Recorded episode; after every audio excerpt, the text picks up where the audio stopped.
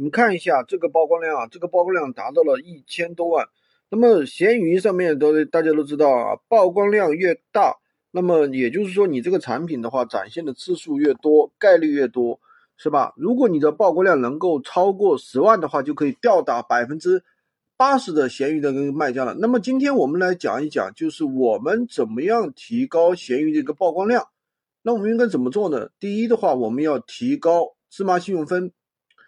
就是比如说你去偿还一些账单啊，比如说个人信用的累积，比如说按时缴纳水电煤啊、物业等等，然后的话完善个人的一个信息，也能够提高芝麻信用分。第二个点呢，就是要选择受众多的一些商品，什么意思呢？就是说你要选择符合平台特性的一些商品，比如说我们这个闲鱼平台，你要选它是以九零后、零零后居多，是吧？核心用户呢，肯定是学生党、学生宝妈，还有一些淘货的一些玩家，那么可以去寻找符合他们一些特性的一些商品，对不对？比如说宝妈用品、学生用品，是吧？第三个呢，就是说要提高标题的一个精准度。标题的话，一定是要闲鱼、淘宝的一些热搜词、品牌词、产品词加修饰词，标准三连。最好呢，不要跟同行一模一样。同行一模一样的话，也会降低你店铺的一个。比较店铺的一个曝光量，热搜词的话，可以在闲鱼里面的搜索栏去搜索。当然的话，你也可以去参考同行。第四个的话，就是要你给你图片加标签。那么图片的标签的话，就越多越好，越多越好。第五个的话，就商品介绍当中继续去添加关键词。比如说你是卖这个手机贴膜的，那么华为手机手机贴膜、华为华为镜头贴膜、镜头膜这些东西的话，你都可以。加上去，对吧？比如说钢化贴膜呀，这些都可以尽量的多加，多加的话能够提高你的产品的一个搜索的一个命中率。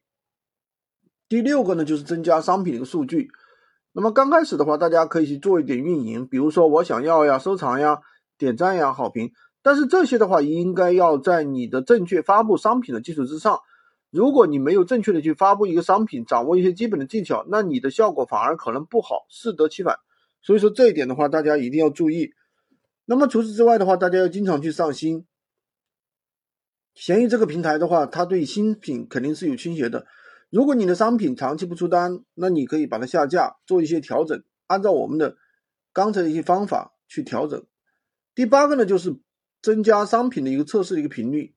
一个商品可以不断的去换标签、标题、图片、描述、价格，人为制造多个产品属性，不断删除浏览量过低的一些商品，保留浏览量高的一些商品。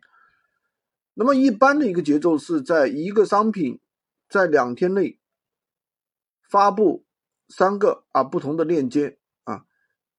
如果说流量太低的话，那你隔个五天就把它删除掉。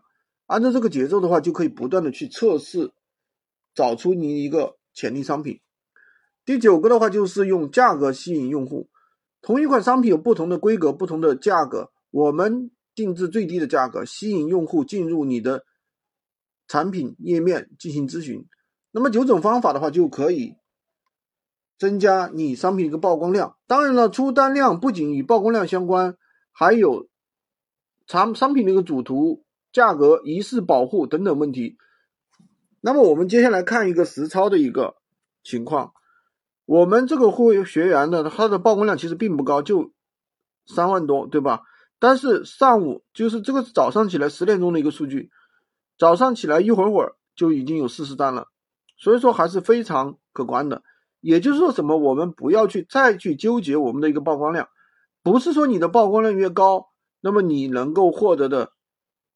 你能够获得的这个出单量就越高，这两个没有必然联系。有很多人喜欢去上一些数码商品，或者是一些，比如说二手电脑啊、二手的手机、二手 iPad、iPhone 这些的话，曝光量很高，咨询量也很高，但是我告诉你，出单量并不高。